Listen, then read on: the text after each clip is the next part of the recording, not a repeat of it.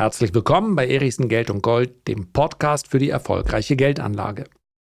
Wäre ich so ein dahergelaufener Pushy-Podcast, der nur auf Klicks aus ist, dann würde ich heute mal formulieren, du wirst immer ärmer und deine Bank profitiert davon. Aber tatsächlich ist es so. Ich möchte heute darüber sprechen, dass es im aktuellen Umfeld wirklich keinen Sinn macht, sein Geld einfach auf dem Konto liegen zu lassen. Und ich spreche hier von Geld, welches man in den nächsten Wochen und Monaten, vielleicht sogar Jahren nicht braucht. Banken werben damit, dass sie dir jetzt 1,5 oder 2 Prozent Zinsen geben. Das ist Marketing und du kannst es selbstverständlich auch noch besser anstellen, dich zumindest teilweise gegen die Inflation zu schützen. Legen wir los. So, Hausbank ist nicht gleich Bank, Bank ist nicht gleich Broker, also dort, wo ich mein Depot führe, und Broker ist nicht gleich Neo-Broker.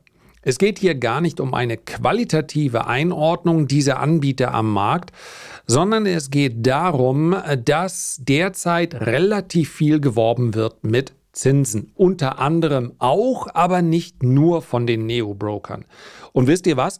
Eigentlich ist die Kritik sowieso unangebracht, denn so ein Institut entsteht ja schließlich nicht als verlängerter Arm des Verbraucherschutzes, sondern weil sie Geld verdienen möchten. Und in einem freien Markt mit reichlich Wettbewerb steht es natürlich jeder Bank, jedem Broker und jedem Neo-Broker äh, völlig frei, Angebote zu formulieren, bei denen sie hoffen, dass die möglichst viele dann annehmen, sie aber gleichzeitig viel Geld verdienen. Das ist nachvollziehbar und am Ende ist ja derjenige, der das Angebot abschließt, von niemandem gezwungen worden ist, genau so zu machen. Aber gerade deshalb möchte ich heute über einen Punkt sprechen, der meines Erachtens ganz, ganz wichtig ist. Ich habe es hier auch schon mal angedeutet, ich bin damit auch nicht sonderlich früh dran, weil ich mich ja selber um mein Cash, welches ich absehbar in den nächsten Monaten nicht brauche, eigentlich viel zu spät gekümmert habe. Also ich bin hier schon ein Spätaufsteher, aber wer jetzt sagt, ich habe hier einen gewissen Betrag auf dem Konto und hier spreche ich letztlich von, na, machen wir mal eine Grenze bei vierstelligen Beträgen. Ja, die Kosten für Tagesgeld, für Festgeld, Festgeld kann ja durchaus auch nur eines sein für drei, sechs, neun oder zwölf Monate. Oder auch für die alternativen Produkte, die ich heute besprechen möchte, die sind so gering, dass es sich durchaus auch mit kleineren Beträgen lohnt, hier tätig zu werden. Und warum spreche ich die Broker hier an? Ich werde es euch sagen. Robinhood ist der größte und ich glaube auch der bekannteste, nein, der bekannteste auf jeden Fall, aber ich nehme auch an, dem Volumen nach der größte Neo-Broker in den USA. Ist ja auch an der Börse notiert. Wir können uns jetzt ja mal ganz kurz das Grauen anschauen. Nee, lassen wir das. Also, die Aktie steht natürlich massiv unter Druck, weil sie mitten im Tech-Hype an die Börse kam. Alles war viel zu hoch bezahlt und mittlerweile deutlich niedriger. Die Quartalsergebnisse, sie sind rausgekommen am 10. Mai nach Börsenschluss, waren gruselig.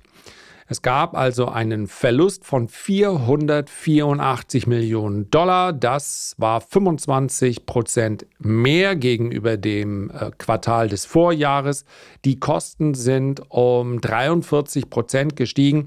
Am Ende des Tages verdient Robinhood, das ist kein Geheimnis, am meisten, wenn die Kunden zocken. Und zwar richtig heftig zocken. Für Robinhood sind die klassischen ETF-Sparer total uninteressant. Warum? Weil hier natürlich reichlich wenig Aktivität stattfindet und dann noch in einem sehr margenschwachen Bereich. Dass man sowas mit anbietet, ist klar, denn man möchte die gerne die Pla nochmal keine implizite Kritik. Ja, wer sich an Robinhood beteiligt, der soll hoffen, dass die Kunden überwiegend nicht in ETF-Sparpläne gehen, sondern äh, vielmehr mit Optionen zocken, äh, ihre Aktien sehr häufig umschlagen, viel Daytrading betreiben. All das ist ganz oft und für einen ganz, ganz, ganz, ganz überwiegenden Marktteil, äh, Anteil der Marktteilnehmer, sorry, ähm, keine gute Idee. Ja, auch in den USA wird es ausgewiesen, dass es rund vier Fünftel sind, die damit nicht erfolgreich sein werden, also immer wieder Geld nachschießen müssen. Ja, habe ich hier an dieser Stelle schon mal besprochen, dass meines Erachtens die aktive Anlage durchaus möglich ist. Und es ist auch vollkommener Quatsch, weil nicht belegbar zu sagen, man könne damit keinesfalls Geld verdienen. Es gibt keinen Bereich außer den an der Börse, wo sich so viele Experten und Menschen, denen man durchaus eine gewisse intellektuellen Sachverstand äh, zuschreiben darf, einfach behaupten, das geht gar nicht, also macht lieber nur ETF-Sparpläne. Das stimmt, dass es für 75 bis 80 Prozent der Marktteilnehmer nicht geht, aber daraus ergibt sich natürlich auch, dass es für eine Minderheit durchaus möglich ist. Und deswegen verwahre ich mich immer gegen diese pauschale Kritik, das geht gar nicht, langfristig schlägt niemand. Das stimmt nicht. Es gibt immer wieder sowohl im privaten Bereich, aber insbesondere auch im institutionellen Bereich Marktteilnehmer, die beweisen, dass sie dauerhaft eine höhere Performance erzielen. Die sind aber, und diese Einschränkungen muss man sicherlich mit auf den Weg geben, selten mit dem Ansatz gestartet, ich verdoppel mein Kapital jetzt jedes Jahr. Das geht garantiert schief. Ja, absolut unmöglich. Aber zu sagen, mit gewissen Strategien mehr zu erhalten als die durchschnittliche Rendite von vielleicht 6, 7 oder 8 Prozent, also vielleicht 10, 11, 12 Prozent. Ja, Im Daytrading ist es nochmal was anderes. Ich habe 15 Jahre lang nichts anderes gemacht. Ich war durchgehend profitabel mit viel höheren Renditen als 15 Prozent. Aber schließlich ist es dann natürlich auch meine Hauptaufgabe gewesen. Und dann sprechen wir nicht mehr über Geldanlage, sondern über eine Profession. Das kann man also nicht vergleichen. So, Darum soll es mir aber heute gar nicht gehen. Und ich bin bestimmt der Letzte, der hier ein ganz großes Plädoyer für den aktiven Handel äh, starten möchte. Schlicht und einfach, weil für die allermeisten das eben keine gute Idee ist in Eigenregie. Worauf möchte ich eigentlich hinaus? Robinhood hat sehr viel Geld verdient, ohne etwas dafür zu machen, nämlich 194 Millionen Dollar nur im letzten Quartal mit den Einlagen seiner Anleger. Und was durften die Anleger nicht machen, damit Robinhood etwas verdient? Irgendetwas.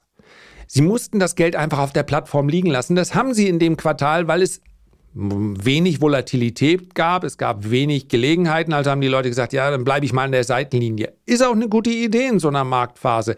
Was keine gute Idee, Idee ist, ist dann einfach nichts zu machen mit dem Geld. Denn mit einem einfachen Mausklick hätten sie zumindest mal der Inflation ein klein wenig gegenübertreten können, ein klein wenig der Geldentwertung ausgleichen können, zum Beispiel durch den Kauf eines entsprechenden ETFs. Tagesgeld-ETF, Anleihe-ETF, wir werden die Unterschiede gleich noch äh, rauskristallisieren. In den USA wären damit zwischen 4 und 5 Prozent möglich gewesen. Damit hätte man also zumindest mal etwas mehr als die Hälfte der derzeit herrschenden Verbraucherpreisinflation wieder ausgeglichen. Immer noch eine negative Realverzinsung. Das möchte ich auch an dieser Stelle sagen die Vorstellung, ja, das ist für viele, die in den letzten Jahren an die Börse gekommen sind, ist bestimmt dieser Moment, in dem, in dem ihnen dann Zinsen überwiesen werden, was ganz Besonderes. Die haben das ja noch nie erlebt. Die kennen ja nur Nullzinsen. Das darf aber nicht darüber hinwegtäuschen, dass sich mit Tagesgeld und mit Festgeld die aktuellen Inflationsraten nicht ausgleichen kann.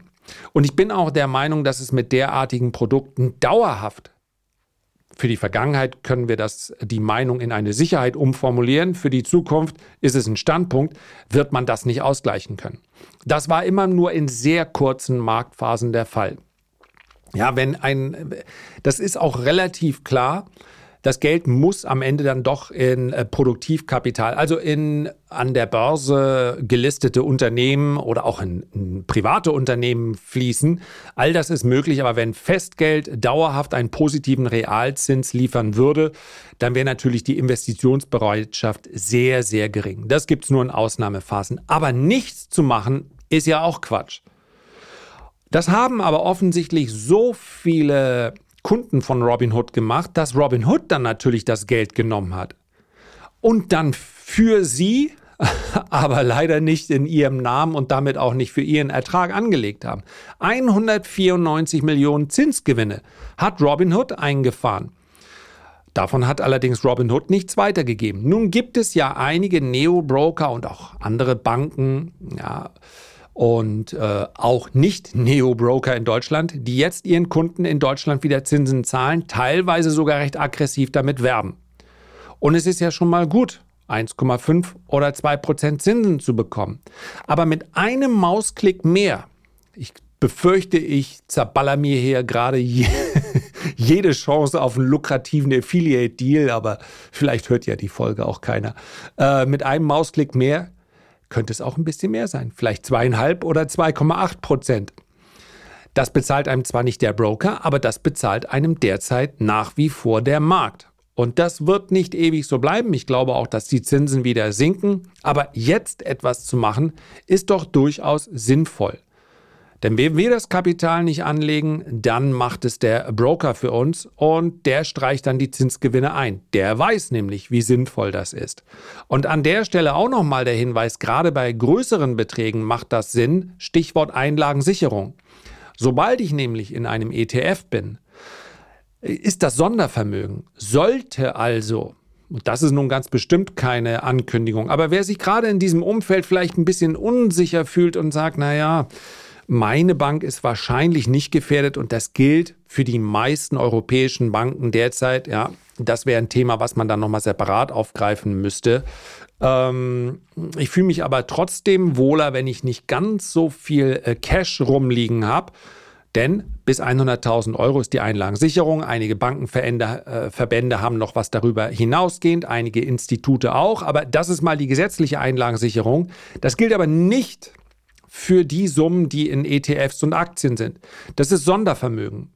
Ja, das ersetzt hier alles keine rechtliche Beratung, ganz klar. Das ist nur mein bescheidenes Wissen äh, in diesem hinsichtlich dieses Sachverhaltes. Und wenn ich gleich über ETFs spreche, dann ist das natürlich auch überhaupt keine Empfehlung, hier tätig zu werden, sondern nur eine Anregung, sich mit dem Thema zu beschäftigen. Wann immer man an der Börse aktiv werden kann, dann äh, gibt es theoretisch die Möglichkeit eines Totalverlustes. So, Disclaimer Ende. Beim Sondervermögen kann es mal sein, dass es ein paar Wochen hakt. So viele Fälle davon hatten wir auch noch nicht. Ja, Lehman selbst die wurden ja dann, das war allerdings mehr Kulanz ausgeglichen und das hat sicherlich ein bisschen gedauert, bis sie das Geld wiederbekommen haben. Von daher wollen mal schauen, wenn es soweit ist, wie lange es dauert. Aber Sondervermögen ist was anderes. Das heißt also, die Clearingstelle weiß ja, wer welche ETFs gekauft hat, wer welche Aktien gekauft hat. Und die behalte ich selbstverständlich selbst dann, wenn die Bank pleite ist. Gerade bei größeren Vermögen macht es absolut Sinn, sich da mal mit vertraut zu machen. Spätestens seit der Pleite der Silicon Valley Bank machen das, glaube ich, auch viele und erinnern sich daran, dass es vielleicht schlau ist, wenn man ein paar Millionen hat, die nicht bei einer Bank zu lassen, sondern einfach aus Gründen der Risikostreuung vielleicht auf einige Institute zu verteilen. Gerade dann ist es absolut zwingend notwendig, wenn es sich nicht um das eigene Geld handelt. Damit kann ich am Ende des Tages machen, was ich will sondern wenn ich fremde Gelder in irgendeiner Art und Weise verteile. Selbst da soll es ja einige Plattformen gegeben haben, die gesagt haben, ja, wozu den Aufwand? Wir machen alles bei Silicon Valley Bank. Den hat man nun salopp formuliert, den Arsch gerettet, weil ja alle gerettet wurden. Jeder Anleger der Pleitebank bekommt sein Geld zurück, auch über die gesetzlich festgelegte Sicherungssumme von 250.000 Dollar hinaus. Das versprechen US-Finanzministerium, Nationalbank und die Bankenaufsicht. Das hätte mal richtig ins Auge gehen können. Die Ad-Hoc-Meldungen, die hätten richtig wehgetan. Da redest du dich nicht so leicht in der Pressekonferenz raus. Warum habt ihr es nicht verteilt? Weil wir keine Zeit hatten. Wir haben uns so sehr um unser Wachstum und AI gekümmert. Wir hatten leider keinen CFO, der sich mit solchen banalen Dingen äh, beschäftigen konnte. Dazu ist es nicht gekommen. Wieder ein Stück interessante Finanzmarktgeschichte, die nicht geschrieben wurde. Wir kommen jetzt aber zu den Alternativen. Also die 2%, die kriegt man schon bei einigen äh, Brokern und Banken. Aber ich möchte einfach mal Alternativen zu einem solchen Tagesgeld gerne hier nennen. Und zwar zwei verschiedene, die auch unterschiedlich hm, betrachtet werden müssen. Nämlich A. Anleihe-ETFs und B. Geldmarkt-ETFs. Ja, Beide werden selbstverständlich äh, beeinflusst von der Zinspolitik. Gerade bei Anleihen-ETFs fließt natürlich noch sehr viel mehr mit ein. Also die Zinsveränderungen, die Inflation, die konjunkturelle Erwartung, die Bonität des Emittenten, wenn wir jetzt alle Anleihen nehmen. Bei den ETFs, die ich hier anspreche, sind das ja in der Regel breit streuende ETFs. Das heißt also, wenn ich mir als Privatanleger, und das halte ich für sinnvoll, mache ich im Übrigen auch nicht, ähm, obwohl ich mich recht viel mit Börse beschäftige, aber wenn ich mir über die Auswahl einzelner Anleihen keine Gedanken machen will, dann nehme ich einen ETF. Da gibt es dann allerdings auch nochmal hunderte. Die sind sortiert nach äh, Emittentengruppen, nach Regionen, nach Laufzeiten. Und die Laufzeiten muss ich dann, wenn ich einen ETF kaufe, eben nicht mehr beachten, weil das ein Management, was allerdings auch häufig dann in einem automatisierten Prozess stattfindet und von daher auch hier die Kostenquote recht niedrig ist, übernimmt. Wichtig ist dabei, dass man ein klein wenig gerade bei ETFs, bei Anleihen versteht, äh, wie sie wirken. Ja, wenn man sich die aktuelle Rendite anschaut, dann hat die nicht etwas zu tun oder nur bedingt mit dem aktuellen Zinssatz, sondern vielmehr mit der Erwartung, wohin sich die Zinsen entwickeln werden. Wer also heute in amerikanische Staatsanleihen ähm, investiert, der hält eine geringere Rendite, als die Fed gerade bezahlt. Ja, der Notenbankzins liegt höher. Warum? Weil die Erwartung ist, dass die Zinsen zukünftig fallen werden und das wird natürlich bei Anleihen dann bereits eingepreist. So, mir geht es jetzt im Wesentlichen um Anleihen, die man vielleicht dann eher als eine langfristige Beimischung betrachtet. Das ist dann weniger etwas, ja, grundsätzlich der Gedanke, dass Zinsen in unserer Welt wieder eine Rolle spielen werden und das vielleicht auch über das Jahr 2023 hinaus. Diesen Gedanken, mit dem muss man sich beschäftigen und dann für sich eine Antwort finden. Ich könnte tatsächlich für beide Varianten derzeit einigermaßen schlüssige Szenarien entwickeln. Also, dass wir jetzt einen äh, Zinsschub gesehen haben, in dem auch ja, Sticky Inflation ist so dieser, dieser Oberbegriff von einer Kerninflation, die vielleicht länger als gedacht sich dann hält. Dieser Gedanke nährt sich aus der Vergangenheit, weil wir in der Vergangenheit häufig erlebt hatten, dass wenn Inflation mal ein Thema war, dass dieses Thema dann oft in Schüben über Jahre hinaus immer wieder eine Rolle spielt. Das ist für sich betrachtet aber eine Spekulation. Wir wissen nicht, ob es in Zukunft anders sein wird, insbesondere weil wir natürlich angesichts der Schuldenberge auch daraus ableiten könnten, eigentlich geht es nicht. Man wollte einmal diese Inflation im Keim ersticken. Das war das erklärte Ziel von ähm, Paul, dem Fed-Präsidenten, dem Fed-Vorsitzenden. Und wenn sie dann weg ist, dann ist man eigentlich wieder bereit, zu dem früheren Status quo zurückzukehren. Nicht sofort wieder Nullzinsen, aber wenn wir uns anschauen, wie die Erwartungshaltung hinsichtlich der, der Inflation für das Jahr 2024 ist, dann muss man sagen, wir wären dann schon wieder bei deflationären Quartalen. So stark kommt die Inflation gerade zurück. Das heißt also, vielleicht war es auch nur ein letzter Aufflug ähm, oder ein letzter Anflug von Inflation und dann spielt sie tatsächlich erstmal über Jahre hinweg keine Rolle. Weil dieser, dieser eine ganz kurze Effekt, in dem Notenbanken und Staaten zusammengearbeitet haben, um Geld einfach ja im wahrsten Sinne des Wortes per Hubschrauber zu verteilen, dass der so wahrscheinlich nicht wiederkommen wird. Und das ist natürlich, wann haben wir das schon mal gehabt, dass eine Rezession stattgefunden hat, wie im Jahr 2020? Und niemand ist ärmer geworden. Das ist so in den USA. Tatsächlich ist der Durchschnittsamerikaner mitten in die Rezession hinein ein klein wenig reicher, in Anführungszeichen, ein klein wenig vermögender geworden. Und das passt natürlich überhaupt nicht zusammen. Das ist absolut und ausnahmslos gedrucktes Geld gewesen. Und das ist natürlich in den USA dann schon in einem Ausmaß der Fall, dass man sagt, ja, das musste und das hat dann natürlich auch zur Inflation geführt. Aber wie lange wirkt dieser Effekt nach? Da werden wahrscheinlich Bücher drüber geschrieben, können wir uns dann da auch damit beschäftigen, gerne mal. Aber solche Sachen sind oft erst, muss man ganz offen so kommunizieren, erst rückwirkend zu beurteilen. Es sind einfach wahnsinnig viele Einflussfaktoren. Und noch kann es die KI nicht. Ich erneuere äh, hier wieder meine Meinung, dass äh, KI Finanzmarkt sehr gut kann, wenn sie Wetter kann. Ich rate, ich rate ins Blaue, dass das ungefähr die gleiche Anzahl der Faktoren ist, die hier den Ausgang bestimmt. Wetter und äh, Finanzmarkt. Noch kann KI definitiv kein Wetter.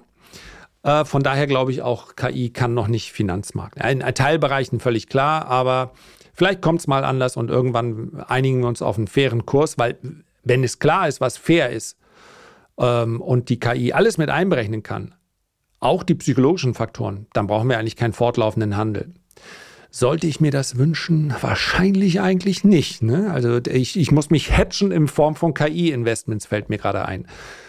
Zurück zu den Anleihe-ETFs. Derzeit erhalte ich hier, wenn wir europäische Anleihen sprechen, im Schnitt eine Verzinsung je nach, bitte, geht nochmal einfach mit den Schlagworten, die ich heute jetzt hier schon zugeschmissen habe, raus in eine Suchmaschine, weil ich kann einfach jetzt keine ähm, Wertpapierkennnummer nennen. Das ginge zu weit, das wäre zu nah an einer Empfehlung und das möchte ich im Bereich der Anleihe-ETFs einfach nicht machen. Aber wir haben zum Beispiel einen X-Trackers Global Government Bond. Da sind Staatsanleihen drin von Industriestaaten. Da erhalte ich derzeit eine Effektivverzinsung von 3,1 Prozent. Wenn ich den iShares Global Aggregate Bond nehme, dort sind auch Unternehmensanleihen aus Schwellenländern enthalten. Ja, 40 Prozent der Anleihen sind von US-Emittenten, 12 Prozent aus Japan, 9 Prozent aus China. Der Rest verteilt sich in etwa, äh, ja, in etwa gleichgewichtet auf viele, viele andere Länder, dann bekomme ich hier aktuell eine Effektivverzinsung von 3,5 Prozent. 3,1 Prozent sind schon etwa 50 Prozent mehr als das, was mir derzeit viele äh, Broker so bieten. 3,5 Prozent, ja, eben nochmal deutlich mehr. Je mehr ich dann in den Bereich der Unternehmensanleihen gehe, und je mehr ich dann in den äh, Bereich eventuell auch der Anleihen der Schwellenländer gehe, wo natürlich die, das Risiko höher ist, bekomme ich zum Beispiel beim iShares Global Corporate Bond auch äh, eine Effektivverzinsung von 5%. Stand jetzt, beziehungsweise Stand jetzt letzte Woche. Und diese 5% sind dann schon vergleichsweise hoch. Das kann sich, wie gesagt, auch ändern, wenn sich das Umfeld für Anleihen verändert. Aber diese Alternativen wollte ich unbedingt mal nennen und möchte jetzt dann noch eine Risikostufe weiter runtergehen. Etwas eher für die kurzfristige Anlage aus meiner Sicht, weil es für die langfristige Anlage nicht. Na, Anleihen waren in dem klassischen 60-40-Portfolio ja immer mit drin.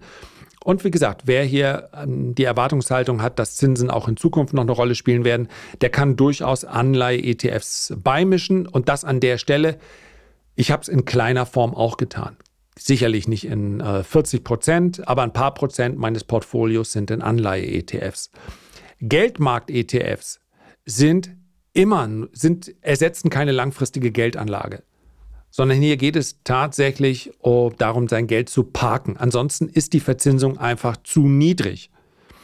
Zu niedrig im Vergleich zu dem, was ich langfristig auch in Immobilien bekomme, aber insbesondere, das ist eben eher mein Bereich, äh, im Aktienmarkt.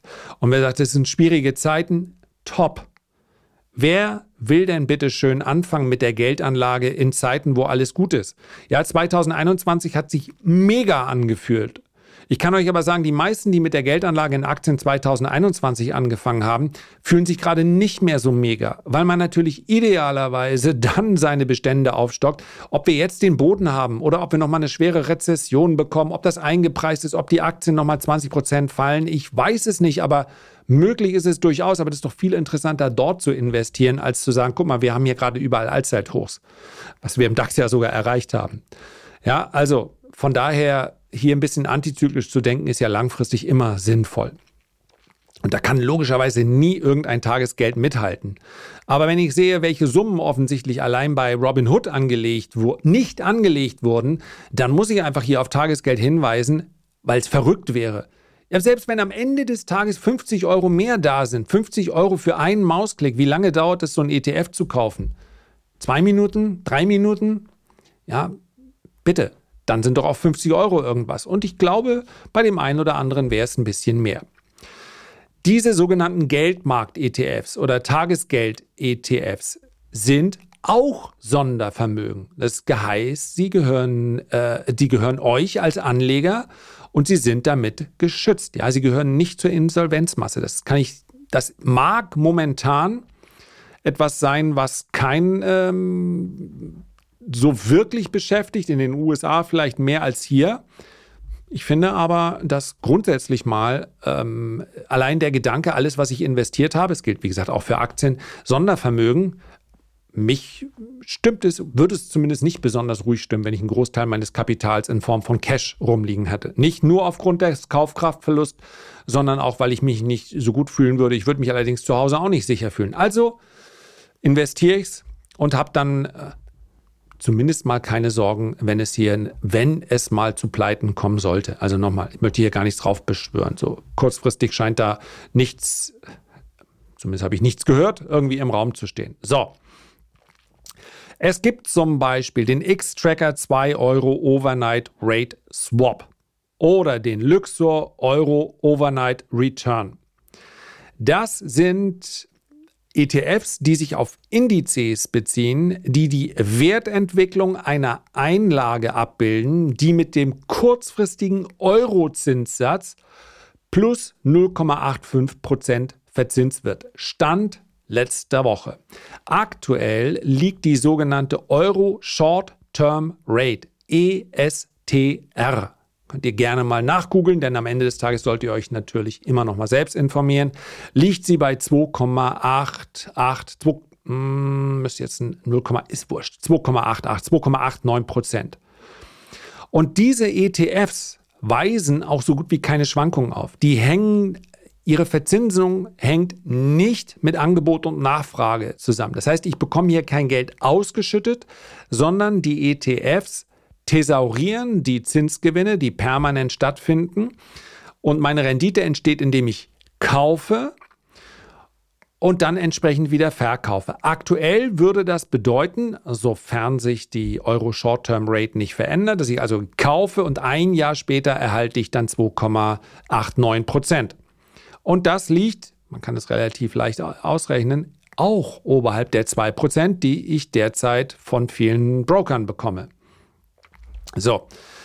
Vergleichbar zu diesen äh, Tagesgeld-ETFs sind ETFs, die in Anleihen mit einer kurzen Restlaufzeit investieren. Zum Beispiel der iShares EB Rex Government Germany 0 bis 1 Jahre ETF. Klingt ein bisschen kompliziert, ne? Ihr werdet es aber finden, wenn ihr das möchtet. Der enthält also deutsche Staatsanleihen mit einer Restlaufzeit von einem Monat bis zu einem Jahr. Die Effektivverzinsung entspricht aktuell mit 2, auch genau ziemlich genau 2,88 Prozent in etwa der Euro Short Term Rate. Ja, der durchschnittliche Coupon der enthaltenen Anleihen beträgt 1,18 Prozent. Das heißt also, man kann das hier durchaus miteinander vergleichen. Es gibt auch noch andere äh, Produkte, wie zum Beispiel den Amundi ETF ähm, Restlaufzeit 0 bis 6 Monate. Hier geht es um Euro Investment Grade Anleihen. Das heißt, er ist etwas breiter. Hier ist die Verzinsung einen kleinen Tick höher auf Sicht der letzten zwölf Monate. Das liegt daran, dass die Anleiherenditen in anderen Euro-Ländern etwas höher sind als in Deutschland. Wer daraus ein höheres Risiko ableiten möchte, ja, am Ende ist der Markt effizient und ja, in dem Moment, wo es kracht, möchte man wahrscheinlich deutsche Staatsanleihen, aber wir haben hier zumindest mal kein Währungsrisiko. Ja? Insofern, äh, das sind Risikoabstufungen, aber marginaler Na Natur. Und wen könnte ich nochmal nennen? Ja, wir haben noch, also je, je länger die Laufzeit der in den ETFs enthaltenen Anleihen ist, umso eher sind die Fs, ETFs mit einer Festgeldanlage vergleichbar. Der iShares Government Bond ein bis drei Jahre investiert zum Beispiel in Staatsanleihen aus der Eurozone mit einer Laufzeit von ein bis drei Jahren. Die Effektivverzinsung liegt mit 3,4 Prozent, aktuell 0,5 äh, Prozentpunkte höher als beim iShares ETF mit einer ähm, mit kürzer laufenden Anleihen. Dafür sind aber die Schwankungen größer. Das liegt daran, dass die Kurse von Anleihen umso stärker auf Zinsveränderungen reagieren, umso länger ihre Laufzeit ist. Daher spricht man bei solchen Anleihen und äh, ETFs auch von einem Zinsänderungsrisiko. So, ich möchte es nicht zu kompliziert machen, aber ähm, sagen wir mal so, wenn es um Wochen und Monate Geld geht, dann finde ich die Tagesgeld-ETFs äh, eigentlich derzeit am interessantesten. Natürlich wird im Laufe der Zeit eine Zinsveränderung äh, auch hier eine Rolle spielen. Ja, das sorgt dann aber nicht dafür, dass die Kurse über Nacht einbrechen, sondern die Rendite wird sich dann dementsprechend anpassen. Bitte nochmal informieren und insbesondere ganz genau hinschauen, wenn man ein Produkt kauft. Es gibt relativ ähnliche und gleichlautende ETFs. Man muss aber wirklich wissen, was darin steckt. Bei Tagesgeld-ETFs ist das Risiko etwas geringer. Bei Anleihe-ETFs können dann schon mm, ja, Unterschiede in der Zusammensetzung einen ganz, ganz unter großen Unterschied im Risikoprofil machen. Man sieht in der Regel in kurzer Zusammenfassung, worum es geht, im sogenannten Factsheet. Ob man jetzt bei äh, iShares oder bei Extra ETF sich das Ganze anschaut, hm, das lasse ich mal dahingestellt. Es gibt auch noch einige andere Plattformen. Man muss was, wissen, was man macht, aber darum geht es mir heute, mit seinem Geld aktuell gar nichts zu machen. Das ist keine ganz gute Idee. Und finally noch der Hinweis, wer sagt, das mit den Anleihe-ETFs und das mit den Geldmarkt-ETFs, gibt es das nicht doch irgendwie mit Wertpapierkennnummern? Doch. Im Report habe ich das nämlich beschrieben. Genau dieser Inhalt, den ich jetzt gerade hier mit euch geteilt habe, den werden vielleicht einige schon kennen oder wiedererkennen. Die eine Ausgabe war vom 26. April, die andere Ausgabe war vom 29. März. Und wer Lust hat, der kann es dort nochmal nachlesen. Hier den Weg zu meinem kostenlosen Report. Ja, der schmälert also nicht eure Kaufkraft. Den findet ihr hier unter der heutigen Podcast-Folge in den Show Notes. Herzlichen Dank für deine Aufmerksamkeit. Ich freue mich sehr, wenn wir uns beim nächsten Mal gesund und munter wiederhören. Bis dahin alles Gute, dein Lars.